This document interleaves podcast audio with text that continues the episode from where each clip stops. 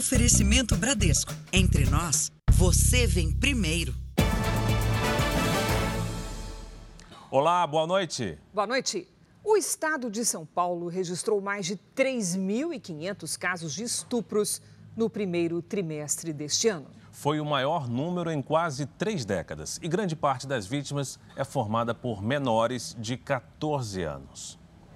A Stephanie estava no trabalho quando recebeu a ligação e levou um grande susto. A minha filha mais nova me ligou, falou: "Mãe, a minha irmã foi sequestrada, chegou aqui agora chorando, está desesperada". A filha dela, de 11 anos, contou que estava perto do portão de casa quando foi abordada por um homem desconhecido que disse ser amigo da Stephanie. A menina estranhou, mas acabou abrindo o portão e foi obrigada a entrar no carro dele. Saiu, deu a volta, pegou ela à força e colocou dentro do carro. E saiu e começou a andar com ela a ruas próximas. O cachorro da menina estava junto e reagiu. Ele andou mais um pouquinho com ela, ficou irritado. Ela falou que ele ficou bravo e pediu para ele, para ela descer do carro junto com o cachorro. Uma moça achou ela na rua, achou estranho, né? Uma criança pequena, aquele horário na rua sozinha, andando descalço com o cachorro, e perguntou para ela o que, que tinha acontecido. Aí ela não conseguia falar, porque só chorava, só chorava. Stephanie registrou um boletim de ocorrência. A filha dela poderia ter sido mais uma vítima de um tipo de crime que tem tido cada vez mais notificações na polícia. Nos primeiros três meses do ano, a polícia registrou no estado de São Paulo mais de 3.500 estupros, um aumento de quase 16% na comparação com o mesmo período do ano passado. E pior ainda, foi o maior número de casos em um trimestre em 27 anos. O que a gente vê é que é não temos ações que são ações efetivas voltadas ao combate a, ao estupro de vulneráveis, crianças, adolescentes até 14 anos, pessoas pela condição de saúde não conseguem distinguir que são vítimas né, de um crime, pessoas acamadas, pessoas com deficiência intelectual. Esta delegada, que coordena todas as delegacias da mulher no estado, diz que o estupro é o tipo de crime com mais vítimas que não procuram ajuda por medo do agressor ou por vergonha. Para ela, a estatística mostra que a busca por justiça aumentou. Estão chegando mais ao conhecimento da polícia. Nós sabemos que o estupro e o estupro de vulnerável eles são os dois crimes mais subnotificados que temos das possibilidades de notificação. Né? Existem estudos que dizem que apenas 10, entre 10 e 15% dos estupros são registrados no Brasil e no mundo, não é algo exclusivo do Brasil. Para o pesquisador, não é apenas o policiamento que vai resolver o problema. Principalmente trazer a educação, a saúde e a assistência social para esse debate, porque são esses atores que vão ser essenciais para identificar e prevenir esses crimes, né? Veja agora outros destaques do dia. Acusado de agressão e estupro, empresário Tiago Brenan volta ao Brasil escoltado pela Polícia Federal. Justiça libera aplicativo de mensagens Telegram em todo o Brasil. Bancos não têm mais espaço para guardar cédulas desvalorizadas do peso argentino. Balões colorem o céu de Praia Gaúcha no maior festival da América Latina. No último episódio da série especial, o resgate de animais em risco por causa da poluição. Acho que tem alguma coisa ali, hein?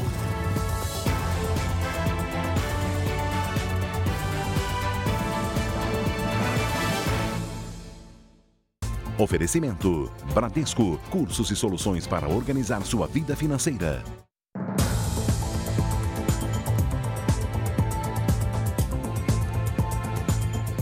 Depois de sete meses foragido, o empresário Tiago Brenan voltou ao Brasil preso. Ele desembarcou agora há pouco no aeroporto de Guarulhos. Essas são as imagens do avião que trouxe o empresário. O pouso aconteceu às 5h52 da tarde. Viaturas da Polícia Federal esperavam pelo empresário na pista.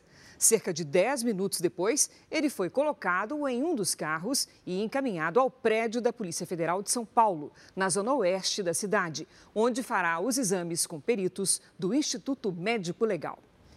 A nossa colega Ingrid Gribel está na sede da Polícia Federal em São Paulo, para onde Tiago Brenan foi levado. Ela tem as últimas informações. Olá, Ingrid, boa noite. O que está acontecendo neste momento?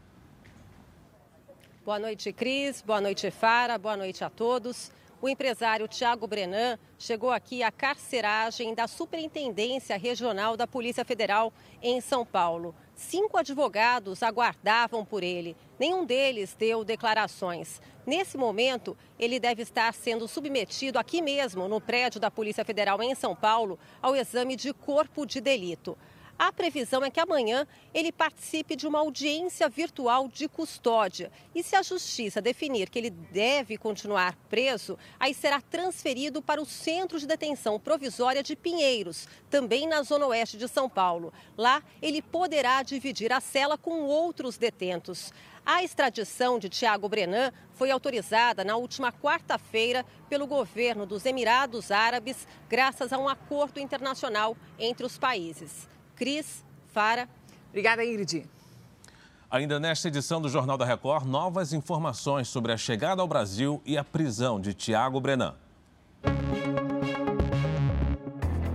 Câmeras de segurança gravaram uma execução dentro de um shopping no Rio de Janeiro.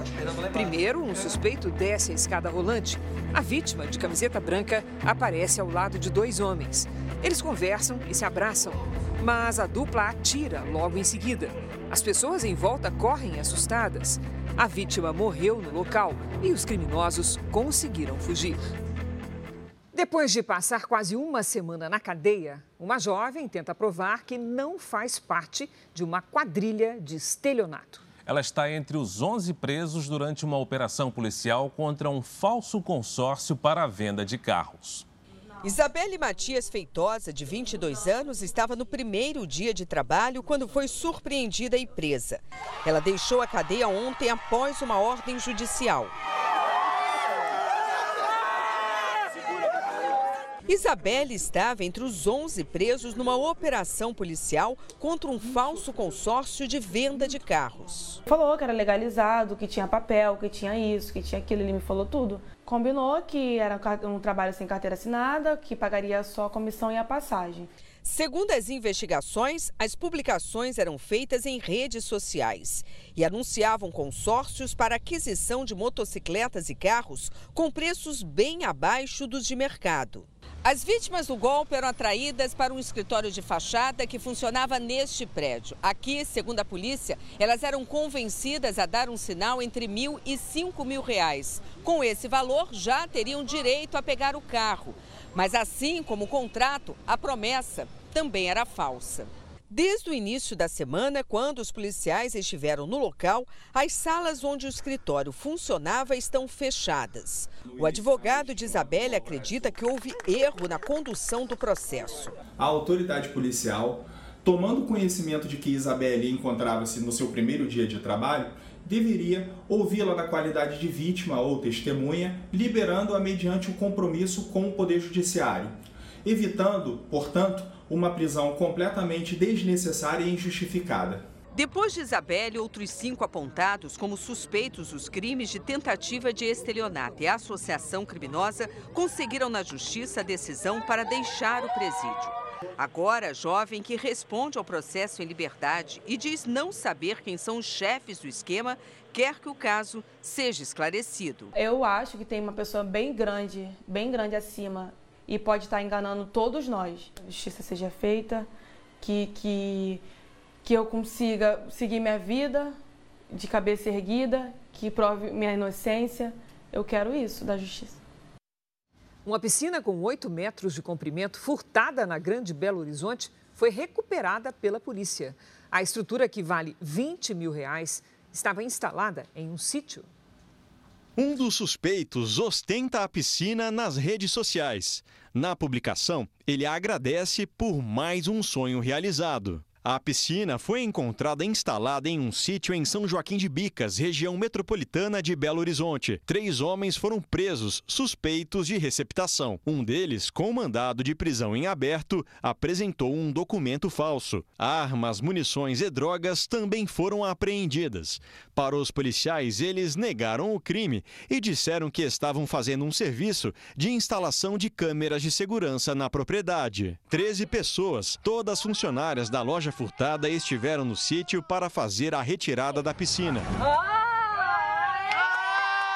foram 10 horas de trabalho com uma mini retroescavadeira. A piscina foi furtada no mês passado em uma loja em Betim, também na Grande BH. Os ladrões usaram uma pequena carreta reboque para fazer o transporte. Eles tiraram a placa né, da marca e tiraram a, a plaquinha de selo de garantia. A estrutura tem 8 metros de comprimento, 4 de largura, 1,40m de profundidade e capacidade para 32 mil litros de água. A cor e o modelo facilitaram a identificação após recuperar a piscina, avaliada em 20 mil reais, a dona da loja já sabe o que vai fazer com ela. Ou a piscina será doada, ou ela será leiloada ou vendida, e esse dinheiro será todo revestido para alguma instituição de caridade. Um relatório da Câmara dos Deputados aponta para uma grave crise nos hospitais da rede federal no Rio de Janeiro. A vistoria da Comissão de Parlamentares constatou que faltam leitos, remédios e profissionais de saúde para o atendimento dos pacientes. Em cada quarto, a luta pela vida. Como a da Francine, que desde 2020 trava uma batalha contra o câncer de mama. No início do ano, a doença se espalhou. É esse estado que ela está, quase vegetativo. Francine está internada no Hospital Federal do Andaraí, na zona norte do Rio. A família diz que por quatro meses aguardou a reposição de um remédio para frear a doença. Esse tempo de uma terapia até a chegada da medicação, que não chegou, ela piorou expressivamente. O quadro se agravou e muito, ou seja, vários tumores foram se espalhando na, no corpo dela. A falta de medicamentos nos hospitais da rede federal é apenas um dos problemas identificados pela Comissão de Fiscalização Financeira e Controle da Câmara dos Deputados. Os parlamentares divulgaram um relatório depois de fazer uma vistoria nas seis unidades de saúde geridas pela União no Rio de Janeiro.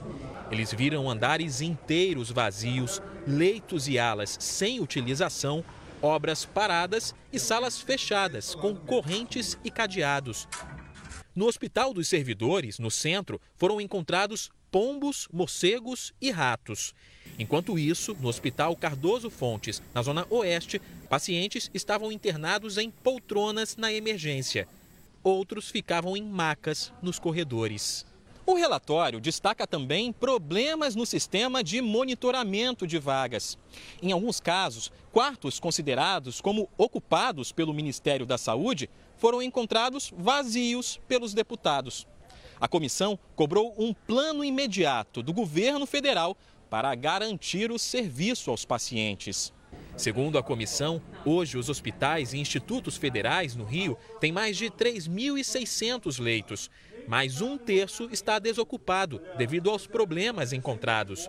Os deputados também estimam que a União deveria contratar pelo menos 10 mil profissionais de saúde para aliviar a crise no atendimento. Por mais que ela esteja se definhando, o que ainda deixa que ela esteja viva é essa força que ela tem eu gostaria muito que outras famílias e que outras pessoas não precisassem passar pelo que minha família está passando.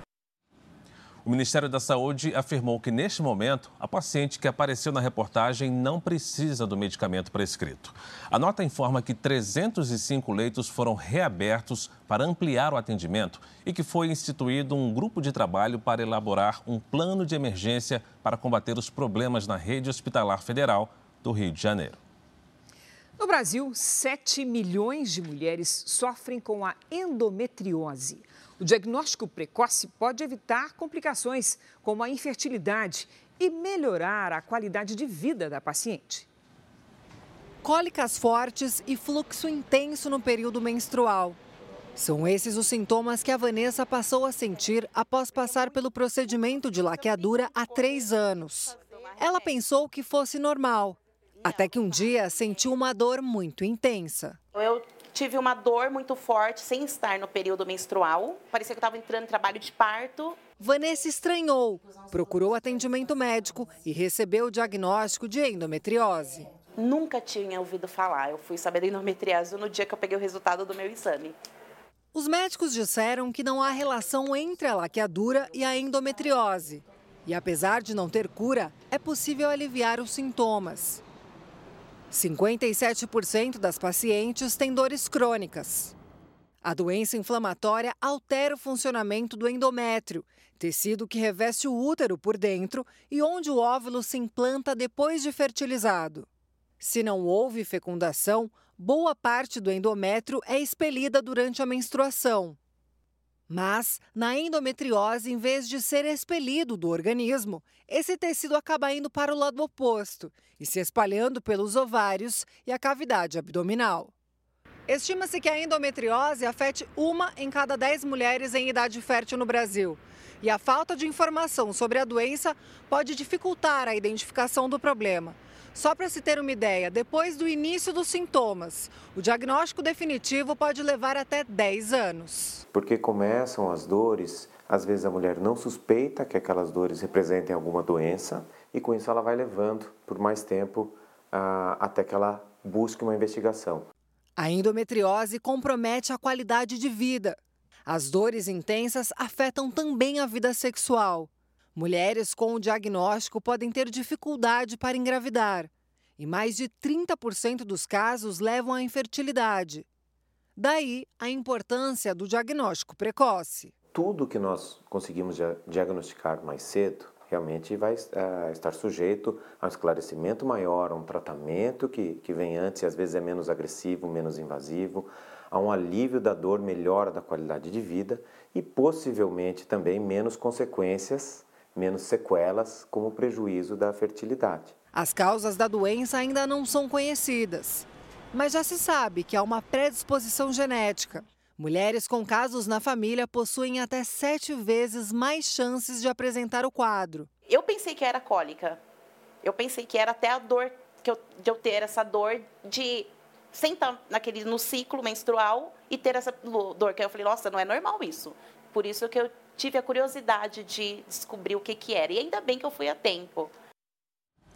Bebedouros quebrados, falta de acessibilidade e segurança precária. Uma vistoria feita por representantes dos tribunais de contas estaduais e municipais aponta os maiores problemas encontrados nas escolas públicas do país. Mais de mil instituições foram visitadas. Uma escola revirada e com as aulas suspensas pela décima vez em um ano. Os invasores levaram até a merenda dos alunos. Entre os pais, o sentimento é um só revolta pela falta de segurança. Vigilância é durante o dia, quando acaba a aula, o vigilante vai embora e fica a escola a ver navio. A instituição, que fica em Salvador, não possui câmeras de vigilância.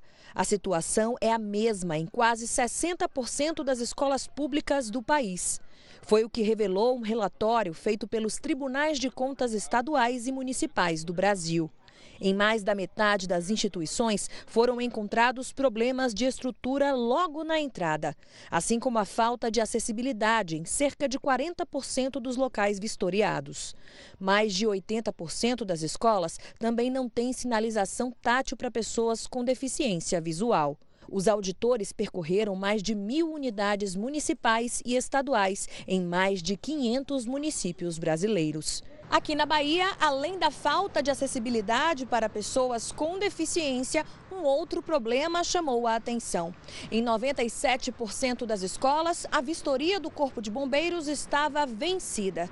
Os auditores entregaram um questionário com cerca de 200 perguntas para os diretores. Acho maravilhoso, porque às vezes a gente se sente só, sem saber com, com quem falar e com quem buscar. E quem está no chão de escola é que sabe das necessidades da escola.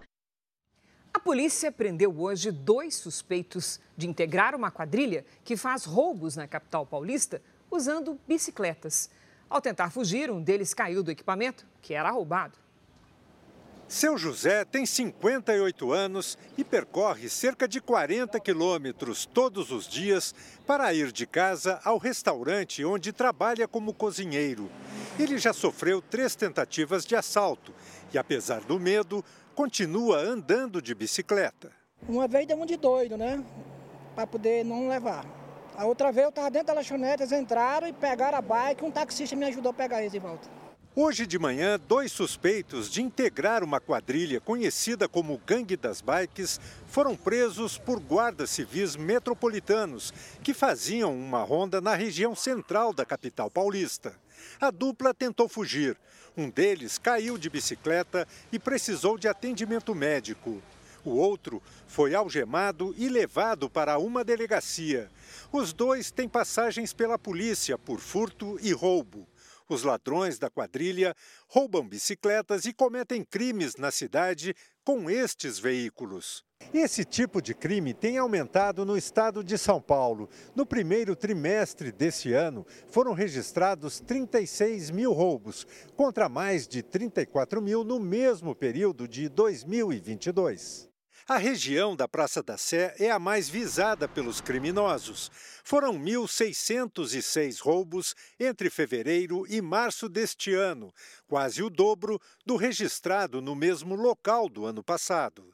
Senão a gente não sai de casa, né? Se a gente parar por causa de roubo, então vou, vou continuar andando e, e tomar atenção, ficar com atenção e aí por aí vai.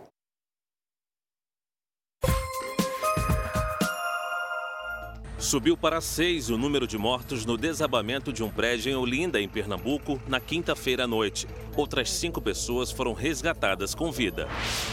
Alunos de uma universidade em Manaus viveram momentos de desespero por medo de um possível arrastão dentro da instituição.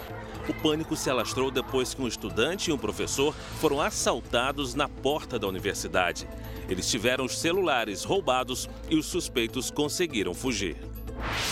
Morreu no Rio de Janeiro aos 88 anos o mestre de jiu-jitsu Robson Gracie. O lutador, que era faixa vermelha, a mais alta do jiu-jitsu, foi um dos maiores expoentes e divulgadores da arte marcial. Ele será velado neste domingo no Palácio da Prefeitura do Rio. A partir de segunda-feira, o novo salário mínimo nacional vai ser de R$ 1.320. Esse é o segundo reajuste em 2023. O reajuste vai elevar o atual valor do salário mínimo de R$ 1.302 para R$ 1.320. O aumento vai custar aos cofres públicos nos próximos dois anos 18 bilhões de reais, já que impacta despesas como aposentadorias, seguro-desemprego, abono salarial e o benefício de prestação continuada. Em relação ao ano passado, o ganho real chega a 3% acima da inflação. Segundo o governo, para os aumentos a partir do ano que vem, será enviado ao Congresso Nacional um projeto para retomar a política permanente de valorização do salário mínimo acima da inflação. A regra vai prever que o reajuste seja calculado com base na inflação do ano anterior e no crescimento do PIB de dois anos antes. A medida provisória com o novo valor do salário mínimo vai ser assinada pelo presidente Lula na segunda-feira. Amanhã à noite, Lula vai fazer um pronunciamento em rede nacional para comemorar o Dia do Trabalho. Vai falar sobre o reajuste do salário mínimo e a nova faixa de isenção do imposto de renda. O anúncio foi feito na sexta-feira pelo ministro do Trabalho. Luiz Marinho afirmou que quem ganha até R$ 2.640 vai ficar isento do imposto de renda. A equipe da Fazenda não esperava que o ministro do Trabalho adiantasse o anúncio. Isso causou desconforto entre as duas pastas. O presidente Lula precisou viajar a São Paulo hoje para o enterro de uma afilhada. O Palácio do Planalto não forneceu detalhes sobre a viagem. Lula retornou a Brasília no final da tarde. O Republicanos decidiu votar contra o projeto de lei das fake news. Em vídeo divulgado nas redes sociais, o presidente do partido, deputado Marcos Pereira, explica que o texto apresentado pelo relator Orlando Silva, do PCdoB, continua ruim, mesmo depois de vários ajustes feitos a pedido dos parlamentares. No vídeo, Marcos Pereira afirma que é preciso haver uma regulação sobre o assunto, mas não essa que está sendo proposta agora. Uma decisão do Tribunal Regional Federal da Segunda Região no Rio de Janeiro reverteu a suspensão no território brasileiro do serviço de mensagens Telegram. O motivo, segundo o desembargador Flávio Lucas, é que a suspensão afeta amplamente a liberdade de comunicação. A multa de um milhão de reais por dia continua em vigor caso o Telegram não forneça à Polícia Federal informações sobre grupos neonazistas e com discursos de ódio. O volume de água nos reservatórios das regiões centro-oeste e sudeste do país é o maior em 16 anos. E nos principais do país, o nível de armazenamento está em quase 100%. A imagem chamou a atenção de moradores da região e funcionários da usina. As comportas do lago da usina hidrelétrica de Tumbiara, no sul de Goiás, já foram abertas duas vezes este ano. O reservatório atingiu 100% da capacidade, marca que tinha sido registrada pela última vez em 2011. Uma vazão de 200 mil litros de água por segundo, o suficiente para encher quatro piscinas olímpicas em menos de um minuto. Em todo o Brasil, a situação é a mesma. Todos os reservatórios operam com capacidade média de quase 85%. Nos sistemas Norte e Nordeste, se aproximam dos 100%. No sistema Sudeste e Centro-Oeste, o nível de armazenamento é o maior em 16 anos. Os reservatórios são uma espécie de caixa d'água do país. Se estão cheios, quer dizer que as usinas vão ter volume suficiente para enfrentar o período de estiagem, sem o acionamento das termoelétricas, que produzem energia mais cara. Ou seja, sem cobrança extra na conta de luz. Nós não teremos, por enquanto, não está dentro da programação por parte do governo federal, a cobrança sobre é, tarifas, né? adicionais em cima da energia elétrica. Então, com os reservatórios, é um alívio aí realmente para todos. As bandeiras tarifárias variam de quase R$ 3,00 até quase R$ 10,00 a cada 100 kWh consumidos. Para quem tem família grande em casa, como a Rayane, é bom mesmo que ela continue zerada. No meio de tantos aumentos que a gente está tendo atualmente, e a ANEL permanecer com a bandeira verde já é uma grande economia para o nosso bolso, né? O sábado foi de sol em boa parte do Brasil, mas choveu forte nos estados do Norte e do Nordeste. Vamos conversar com a Lidiane Sayuri e saber como é que vai ficar o tempo no feriadão. E aí, Lid, como é que vai ser? Tem mudança só na região sul, viu, Cris? Boa noite para você. Oi, Fara, muito boa noite. Boa noite a todos. Neste momento, o ar seco deixa o tempo firme no centro-sul do país. Mas amanhã uma frente fria se forma no Uruguai e até segunda-feira à noite avança pelo sul levando chuva forte por onde passar. Amanhã o tempo fica firme em todas as áreas claras do mapa. Entre o norte e o nordeste, pancadas de chuva acontecem principalmente à tarde e podem causar alagamentos. Em Porto Alegre, dia ensolarado com 29 graus. Em Brasília, faz até 25. Em Aracaju, 30. Em Belém, 32. Em Manaus, 31 e até 33 em Porto Velho. Em São Paulo, os próximos dias serão de muito sol e poucas nuvens. No domingo faz 26 graus à tarde, na segunda até 28. Fim de semana também tem tempo delivery. A Giane é da cidade de Simões Filho, na Bahia. Lidiane. Vamos lá, Fara. Jane aqui na nossa tela. Oi, Jane. Olha, a sensação será de tempo abafado nos próximos dias, com máximas de 29 e de 30 graus. Neste domingo, sol aparece entre muitas nuvens e pode chover de manhã e à noite. A segunda deve ser o dia com a maior quantidade de chuva. Na terça, a chuva diminui um pouco e você vai observar períodos de céu mais nublado. O Diogo e a Elisângela são do Rio de Janeiro. Opa, vamos lá. Oi, Diogo. Boa noite, Elisângela e todo o pessoal aí da Cidade Maravilhosa. Seguinte, até segunda-feira o dia começa ensolarado e à tarde tem pancada de chuva. Nada muito forte, tá? Máximas de 28 e de 31 graus. Na terça, nada de chuva e até 31 de novo. Previsão personalizada para qualquer cidade do Brasil e do mundo é aqui no Tempo Delivery. Mande seu pedido pelas redes sociais com a hashtag você no JR. Cris, para. Obrigada, Lid. Bom fim de semana, Lid. Obrigada igualmente. Um ataque com drones provocou um grande incêndio em depósito de combustíveis no principal porto da Crimeia. A região foi anexada pela Rússia em 2014. Uma imensa coluna de fumaça tomou conta do céu de Sebastopol, principal base da frota russa no Mar Negro. O ataque destruiu 10 tanques de petróleo com capacidade total de 40 mil toneladas. Autoridades russas, que controlam o território, culparam as forças ucranianas pelo incidente. Ninguém ficou ferido. Longe dali, cinco cidades russas próximas à fronteira da Ucrânia ficaram sem energia elétrica depois de serem atingidas por bombardeios. Ontem, o ministro da Defesa ucraniano, Alexei Reznikov, havia anunciado que um contra-ataque viria em breve. A promessa de uma ofensiva da Ucrânia aconteceu depois da chegada de novos armamentos entregues pelos países da OTAN, aliança militar composta por 31 países, entre eles os Estados Unidos. A resposta russa ao apoio de Washington à Ucrânia ocorreu longe do conflito.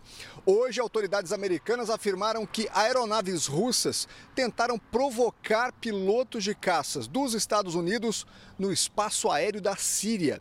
Nos últimos dois meses, a Rússia já violou os protocolos de segurança de aviação militar ao menos 85 vezes. A desvalorização da moeda na Argentina está gerando um problema, no mínimo, inusitado: a multiplicação absurda de cédulas que valem cada vez menos. Os bancos estão com excesso de dinheiro e não há mais espaço para guardar a moeda. Já a população precisa usar dezenas de notas para comprar produtos simples do dia a dia. A nota mais alta da moeda argentina é a de mil pesos. Ela vale cerca de 22 reais. Com a inflação em alta, não é possível comprar muita coisa com apenas uma cédula. Muitas lojas usam tabelas com valores em pesos, reais, dólares e até euros. Pensei em colocar os preços em dólares para vender em pesos. Os funcionários estão fazendo cartazes com preços todos os dias. É uma loucura, afirma este comerciante. É uma loucura. A cada dia os preços dos produtos estão mais caros. Com isso, se o consumidor for pagar em dinheiro vivo, que é muito comum por aqui, precisa de cada vez mais cédulas. Eu tenho aqui mil pesos, que são 22 reais, ou seja, 10 notas. E com isso eu só consigo comprar cinco maçãs.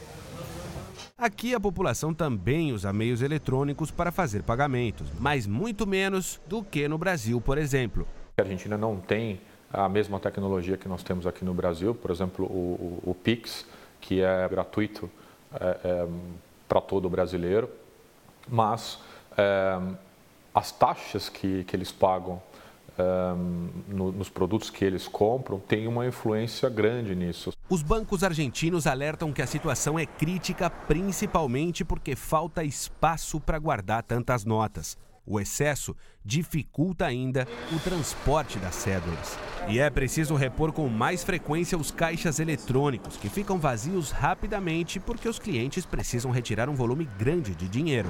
Quanto mais dinheiro você imprime, mais você tem oferta de, de, de moeda na, na economia, você gera inflação, que aconteceu já, e você desvaloriza eh, a sua própria moeda. Em março, o país registrou um aumento de 7,7% na inflação em comparação com o mês anterior. No acumulado do ano, a inflação superou a casa dos 100%. Especialistas afirmam que a solução seria emitir notas com valores maiores para ajudar na circulação. Porém, o governo de Alberto Fernandes não aceita essa ideia, porque tomar essa atitude deixaria claro que a inflação está fora de controle. A Argentina vive uma das maiores crises econômicas da história e precisa lidar com uma dívida com o FMI, o Fundo Monetário Internacional. Tudo isso em ano eleitoral. Os argentinos vão para as urnas para eleger o novo presidente em outubro. Alberto Fernandes já anunciou que não vai concorrer à reeleição. Na Coreia do Norte, a irmã do ditador Kim Jong-un afirmou que a estratégia dos Estados Unidos e da Coreia do Sul para combater o avanço nuclear norte-coreano é perigosa. Nessa semana, os presidentes americano e sul-coreano se reuniram em Washington. Joe Biden ameaçou acabar com qualquer regime que realize um ataque nuclear. Nos Estados Unidos, cinco pessoas morreram em um tiroteio no Texas, incluindo uma criança de 8 anos. Segundo a polícia, o autor dos disparos é um mexicano de 38 anos que estava embriagado. Ele está foragido. Os paraguaios vão amanhã às urnas para escolher deputados, governadores e o próximo presidente. A eleição tem apenas um turno. Os principais candidatos são o governista Santiago Penha, do Partido Colorado, legenda que só perdeu uma eleição em mais de 70 anos, e o opositor Efraim Alegre, que promete reformas. A seguir, a Anatel lança um projeto que torna mais fácil identificar as ligações de telemarketing.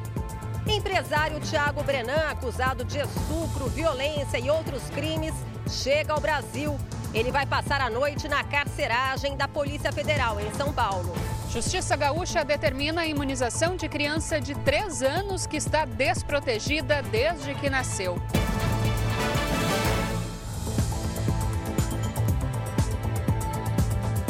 A Agência Nacional de Telecomunicações lançou um projeto para que ligações de telemarketing sejam identificadas com o nome da empresa e o assunto que será tratado. A medida deve permitir aos clientes decidirem se atendem ou não às chamadas.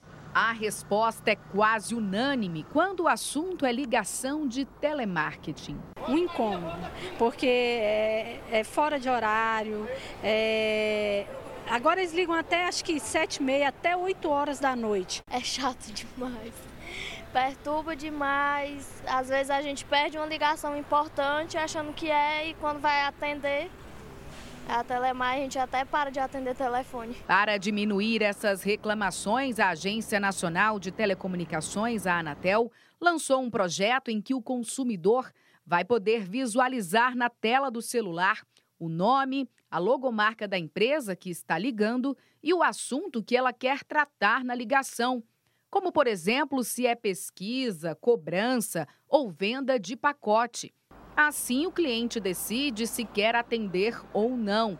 Na mesma tela também irá aparecer um selo de verificação da agência, o que previne golpes. A gente tem visto de forma recorrente é, relatos de consumidores que caem em fraudes. E com esta autenticação, vai ser possível dar segurança ao consumidor de que realmente quem está ligando para ele é aquela empresa. Seria o mais correto a se fazer, porque no caso você, você já seria, teria consciência do assunto que a empresa quer tratar com você. As empresas, a princípio, não serão obrigadas a aderir ao serviço, porque o projeto gera custos. Mas a Anatel acredita no apoio à medida.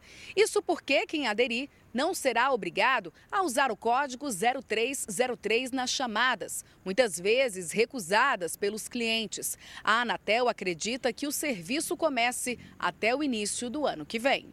Uma outra medida adotada pela Anatel para evitar ligações abusivas foi prorrogar até 30 de abril do ano que vem a medida cautelar que determina o bloqueio de empresas que realizem mais de 100 mil ligações por dia com chamadas de menos de 3 segundos. As empresas que não cumprirem as determinações podem pagar multa de até 50 milhões de reais. Com a medida cautelar, a Anatel registrou redução significativa do número de chamadas curtas, que muitas vezes são realizadas por robôs. Nos últimos 11 meses, foram 63 bilhões de ligações a menos. Isso significa que de junho do ano passado a abril deste ano, cada brasileiro deixou de receber cerca de 300 ligações de telemarketing no celular. Nesse período de 11 meses, é, 500 empresas, um pouco mais de 500 empresas que foram bloqueadas, 116 empresas vieram à Anatel e assinaram conosco um compromisso de adotar melhores práticas nas suas ligações. Nós vamos voltar a falar sobre a chegada ao Brasil do empresário Tiago Brenan, acusado de estupro, sequestro e agressão. A repórter Ingrid Gribel continua em frente à carceragem da Polícia Federal em São Paulo. Olá, Ingrid.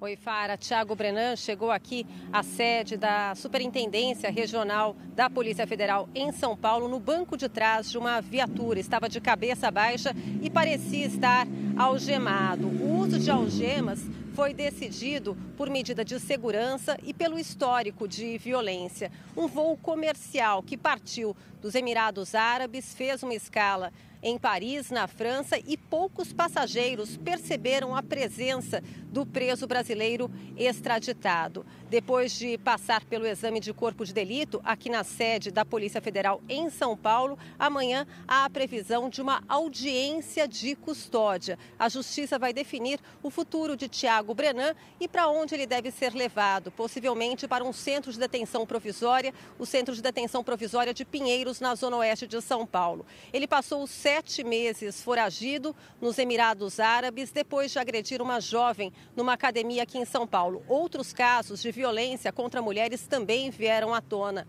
Veja os detalhes das, das acusações na reportagem. Tiago Brenan, de 43 anos, desembarcou no Aeroporto Internacional de São Paulo, em Guarulhos, no começo da noite, com as mãos algemadas. Uma medida de segurança pelo histórico de violência. A Polícia Federal montou um esquema especial para trazê-lo preso num voo comercial de Abu Dhabi, nos Emirados Árabes Unidos, ao Brasil. Um delegado e dois agentes participaram da missão, que durou quase 24 horas. Ele foi levado direto para a carceragem da Superintendência Regional da Polícia Federal em São Paulo, onde passou por exame de corpo de delito, um procedimento obrigatório para constatar a integridade física do preso. A autorização para a extradição foi concedida pelo governo dos Emirados Árabes na última quarta-feira, graças a um acordo internacional entre os países. Tiago Brenan deve passar apenas esta noite na carceragem da Polícia Federal em São Paulo. A previsão é que ele participe amanhã de uma audiência de custódia virtual. São cinco prisões preventivas por crimes como estupro, sequestro, cárcere privado, violência física e ameaça. Se a justiça definir que ele deve continuar preso, será transferido para um centro de detenção provisória e poderá dividir a cela com outros detentos. O nome do empresário, herdeiro de uma das famílias mais tradicionais de Pernambuco, ganhou o um noticiário depois de uma agressão a uma modelo numa academia de São Paulo, em agosto do ano passado. Desde então, mais mulheres procuraram a justiça para denunciá-lo. São ao menos 12 vítimas. Tiago Brenan estava foragido havia sete meses e vivia nos Emirados Árabes Unidos. Investigadores desconfiaram que o empresário pudesse fugir para a Rússia, onde já morou no dia 17 de abril, acabou detido num hotel de Abu Dhabi por uma equipe da Interpol. Na ocasião, ele negou as acusações e resistiu à prisão. Mas a gente está preocupado agora, concentrado na defesa da assistência para o Tiago nesse primeiro momento, tá bom? Um animal na pista de uma estrada pode causar não apenas a própria morte, mas também um grande acidente. E exatamente para diminuir esse risco, Cris, São Paulo tem um projeto inusitado. Os cães recebem coletes brilhantes. Fica mais fácil para o motorista perceber o bicho e desviar o carro com segurança. Um cachorro tenta atravessar essa rodovia. Por pouco, ele não é atropelado. Minutos depois, outro animal invade a pista contrária. Os motoristas tentam desviar até que um deles pisa no freio. Para não bater, o caminhão que vem atrás joga o veículo no canteiro central. O cão ficou ferido e foi resgatado. Hoje, o principal risco de um animal na pista é causar um dano ao animal, que pode chegar à morte, ou, e também a questão da segurança viária. Para melhorar a visibilidade dos motoristas, uma concessionária do Rodoanel Mário Covas, em São Paulo, começou a produzir coletes para os animais, que ficam brilhantes quando refletem a luz dos faróis dos carros. O trabalho é feito por costureiras de comunidades da região. E o material usado é reaproveitado de uniformes antigos de funcionários da empresa. Usamos a faixa, né? A faixa que eu digo, essa faixa luminária, né? Para o farol de um carro é proteger o animal. Aqui não desperdiça nada, tudo é utilizável. No ano passado, mais de 900 cães foram flagrados nos trechos do Rodoanel que cortam 11 cidades da região metropolitana de São Paulo. 182 foram atropelados e causaram acidentes. Essa é uma das rodovias mais movimentadas do país. Por dia passam por aqui cerca de 150 mil veículos. O trecho tem aproximadamente 100 quilômetros e toda a extensão é monitorada por câmeras. Ao todo são 80, quase uma por quilômetro. Essa ambientalista explica que não existe um número exato de animais domésticos atropelados em estradas brasileiras. Os estudos geralmente são feitos com animais silvestres. Só esse ano já são mais de 150 milhões de atropelamentos. Que o número de animais domésticos atropelados é quase quatro vezes maior que o número de silvestres. Além do cachorro, a gente tem problema também com gatos, com gado. O projeto Cão Panheiro na Estrada já distribuiu 80 coletes para os cães gratuitamente. Outros 40 serão entregues nos próximos dias. Os agentes da concessionária também orientam os moradores sobre a importância de não deixar os animais soltos. E, claro, de usar os coletes. Olha como ele fica muito mais seguro, mais comportado, né, bebê? Ai, fica lindo, né? Olha que fofo que ele fica. Fica muito fofo. Uma capivara entrou pela porta da frente de uma loja de conveniência em Bálsamo, no interior de São Paulo. O animal derrubou uma placa e foi direto para uma geladeira que estava desligada. Acuada por um cachorro, a capivara não quis sair de dentro do eletrodoméstico. Foi preciso chamar uma equipe do Corpo de Bombeiros, que retirou o equipamento da loja e conseguiu resgatar o animal. Drones passaram a substituir os helicópteros no importante trabalho de monitoramento no Porto de Santos, o maior da América Latina. Com a ajuda da tecnologia, é possível captar detalhes das cargas transportadas, identificar danos nas embarcações e até prevenir acidentes. Esse é mais um navio que vai sair do Brasil e levar farelo de soja para o exterior. O produto é usado principalmente para a produção de ração animal e é uma das mercadorias mais movimentadas no Porto de Santos. Esse carregamento nem é dos maiores 25 mil toneladas. Durante o embarque, que dura um dia todo, não pode haver perda de grãos. Além de desperdício, é infração ambiental sujeita a multa. Toda a operação é vistoriada do alto. As imagens aéreas são feitas a partir de um drone operado do cais pertinho do navio. A administradora do complexo precisa autorizar cada decolagem já que se trata de uma área federal. Eu sempre faço um sobrevoo do navio, né, faço uma órbita que eu chamo, né, para ver como que está a operação, o andamento da operação, se está tudo certo, e depois eu consigo aproximar um pouquinho mais com o drone. O drone tem essa facilidade, né, por ser pequeno e ágil, eu consigo aproximar bem do porão para ver como que está o andamento da operação. Antes, esse mesmo serviço de inspeção da operação era feito de helicóptero, muito mais caro e demorado. Além disso, o helicóptero não conseguia se aproximar do navio e registrar detalhes da operação.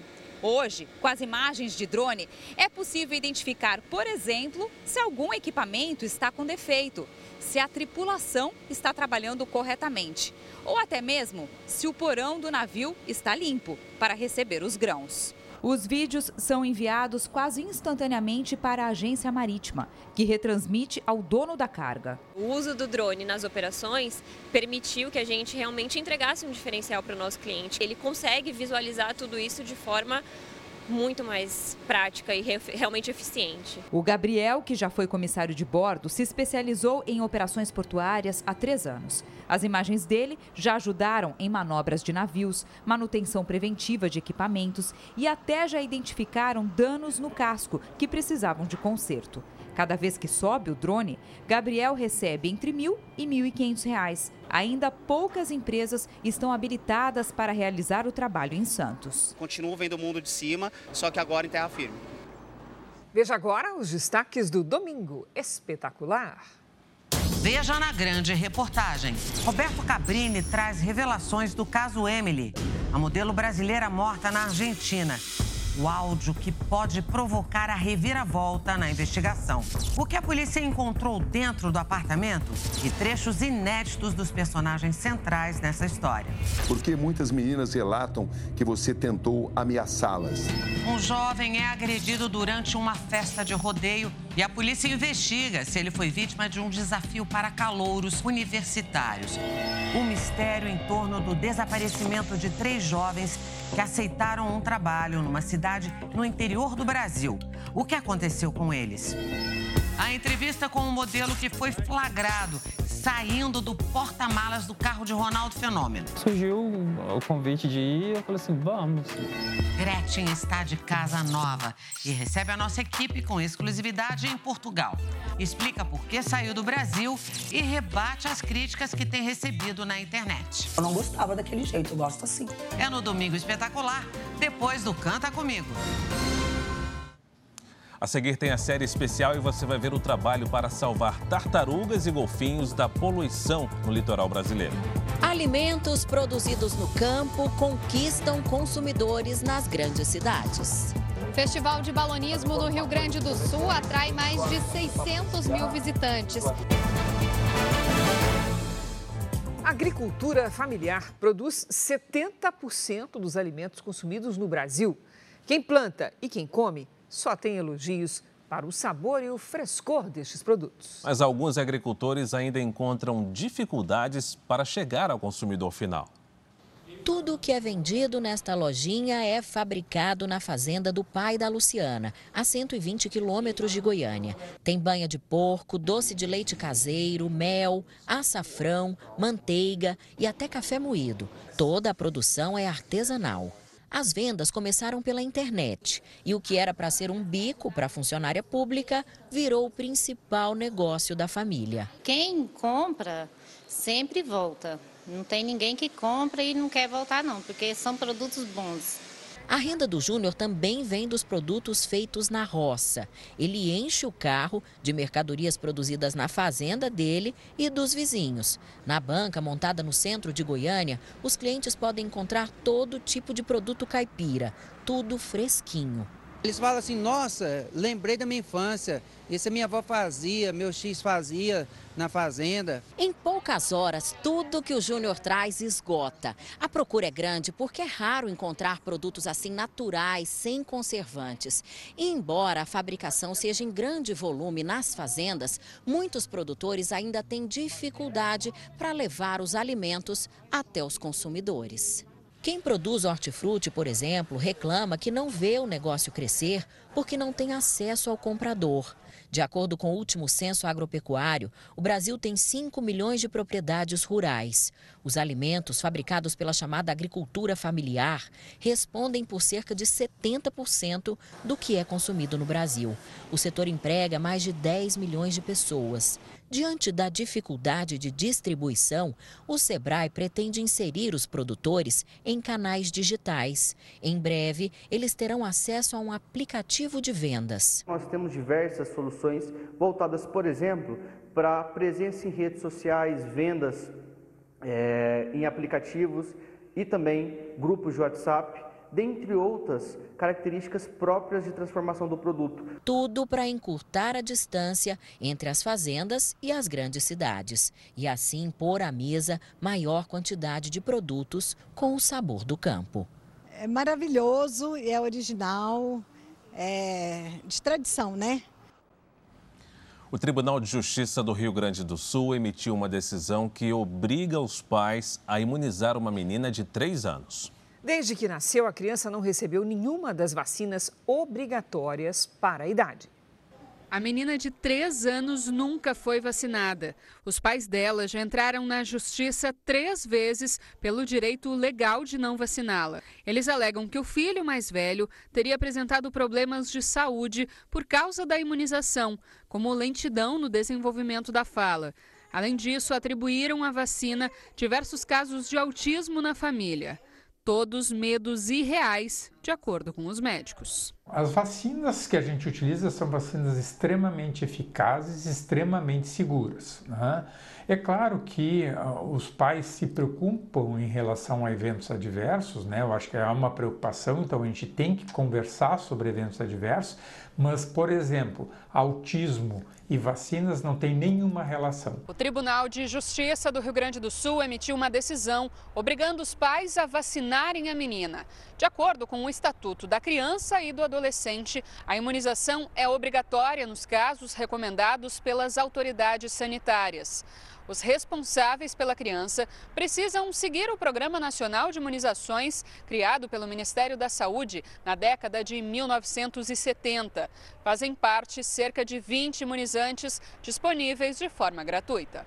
O Carlos é pai da Isabelle, que hoje já é adolescente. Ele nunca deixou de vacinar a filha. Eu e a mãe da minha filha, a gente sempre procurou vacinar direitinho. O calendário de vacinação a gente sempre traz junto conosco, inclusive está na mão da, minha, da mãe da minha filha ali. E a gente sempre vem imunizando desde cedo. É bom manter sempre em dia o calendário da vacinação, a imunização. A Márcia, avó da Maria Clara, de apenas dois meses, trouxe a netinha para receber mais uma aplicação. É muito importante, né? Para que se erradique algumas doenças, né? Que estão voltando novamente. E aí a vacinação é primordial. É a saúde do bebê e a saúde do adulto depois também, né? E dá um aperto também no coração de ver chorando, mas é pro bem dela, né? O Supremo Tribunal Federal formou maioria para suspender a aplicação da presunção de boa-fé no comércio de ouro. Por esse mecanismo, o ouro pode ser comercializado no Brasil com base apenas nas informações fornecidas pelos vendedores. Uma medida provisória que deve ser editada pelo governo federal prevê a exigência de nota fiscal eletrônica e que a primeira venda seja feita por entidades autorizadas pelo Banco Central. A intenção é aumentar o combate à extração ilegal de ouro em terras indígenas. Na abertura da terceira rodada do Brasileirão, Curitiba e São Paulo ficaram no empate. Jogando em casa, o time paranaense abriu o placar com este gol de fora da área de Bruno Gomes. O atacante São Paulino Marcos Paulo chutou, a bola desviou na defesa e entrou. Final: Curitiba 1, São Paulo também 1. Com o empate, o Coxa conquistou o primeiro ponto nesse Brasileirão. O São Paulo tem quatro. O Fortaleza interrompeu a sequência de sete vitórias consecutivas do Fluminense. Jogando em casa, o Fortaleza foi para cima do Fluminense e abriu 2 a 0 com Thiago Galhardo e nesse golaço de Moisés. O Fluminense descontou com Alain. Moisés, de novo em velocidade, fez o segundo dele na partida e o terceiro do Fortaleza. John Kennedy driblou bonito e marcou o segundo do tricolor carioca. E perto do final, Hércules fez mais um para os donos da casa.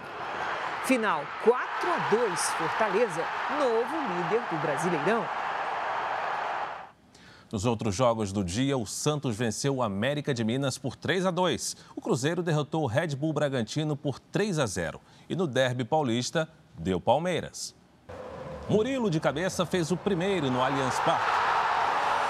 Ainda no primeiro tempo, Rafael Veiga tentou duas vezes e ampliou a vantagem. Roger Guedes cobrou o escanteio, Piqueres tentou afastar, pegou errado e acabou encobrindo o próprio goleiro. Com a vitória por 2 a 1, Palmeiras chegou aos mesmos sete pontos do líder Fortaleza, mas perde no saldo de gols. Prepare-se para as belas imagens, Fara, porque até o feriado do Dia do Trabalho, na segunda-feira, o Rio Grande do Sul recebe o maior festival de balonismo da América Latina. É um evento que movimenta a economia local, gerando empregos e também oportunidades para o turismo. Um verdadeiro espetáculo de cores no céu de Torres, no litoral norte gaúcho. O Festival de Balonismo atrai visitantes do mundo todo. Neste ano, quase 70 pilotos do Brasil, do Chile e também da Argentina participam das competições.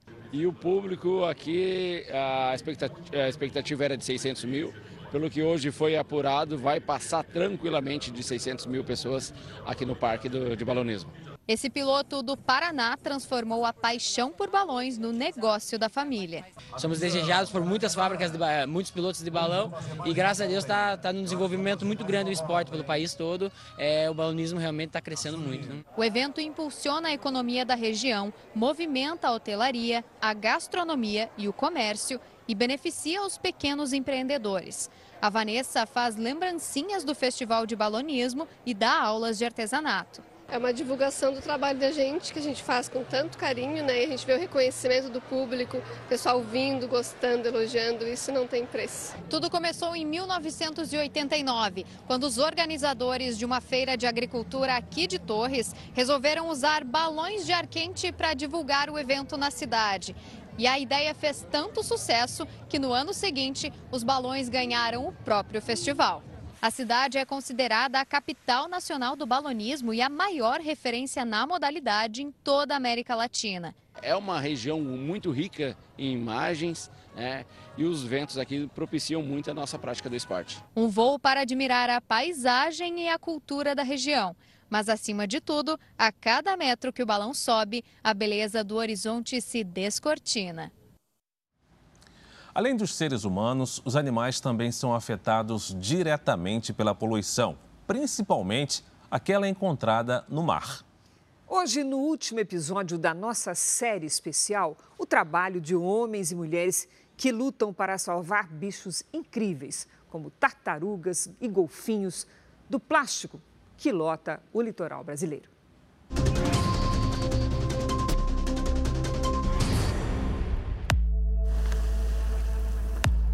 Tartarugas, arraias, golfinhos. Através do exame preliminar, a gente observou que dois desses indivíduos tinham a presença de resíduo sólido né, no, no estômago. São muitos animais encontrados na costa brasileira. São muitos tipos de plásticos. O plástico semi-rígido e o plástico rígido também. Que são... Tipo garrafinhas PET. Ambientalistas e biólogos se reúnem todos os dias na sede deste instituto em Guarujá, no litoral paulista. Homens e mulheres recebem orientações e saem antes do sol nascer. Em encostas, nas matas e nas areias de uma área que vai de Bertioga a São Vicente, cerca de 70 quilômetros de litoral, tentam salvar animais afetados pela poluição.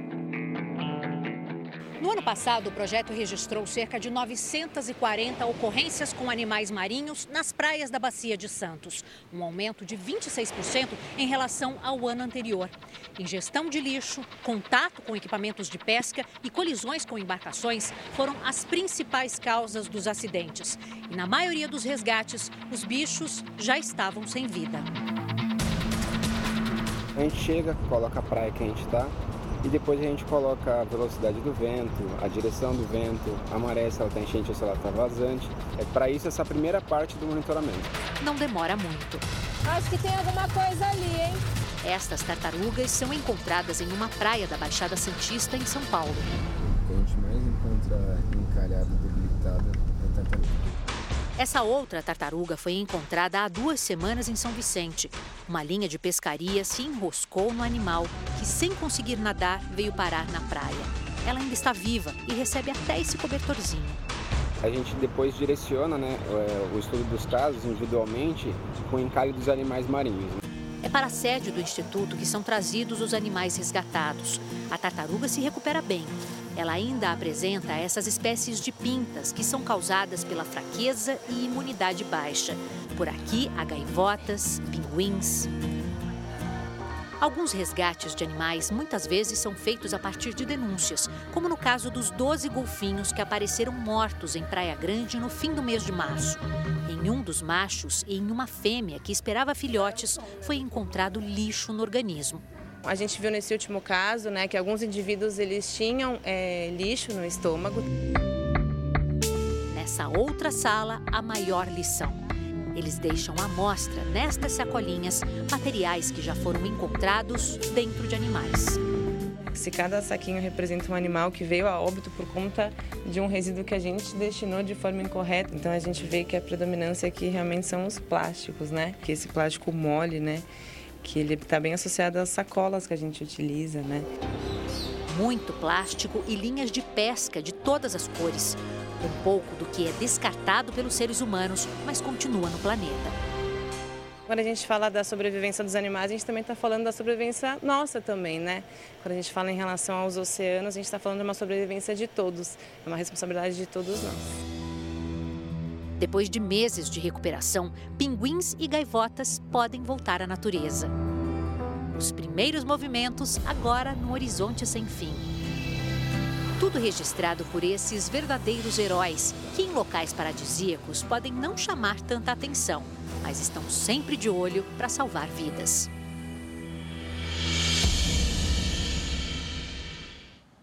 Essa edição do Jornal da Record termina aqui. Fique agora com o resumo da série Reis. Bom domingo para você. Um excelente fim de semana.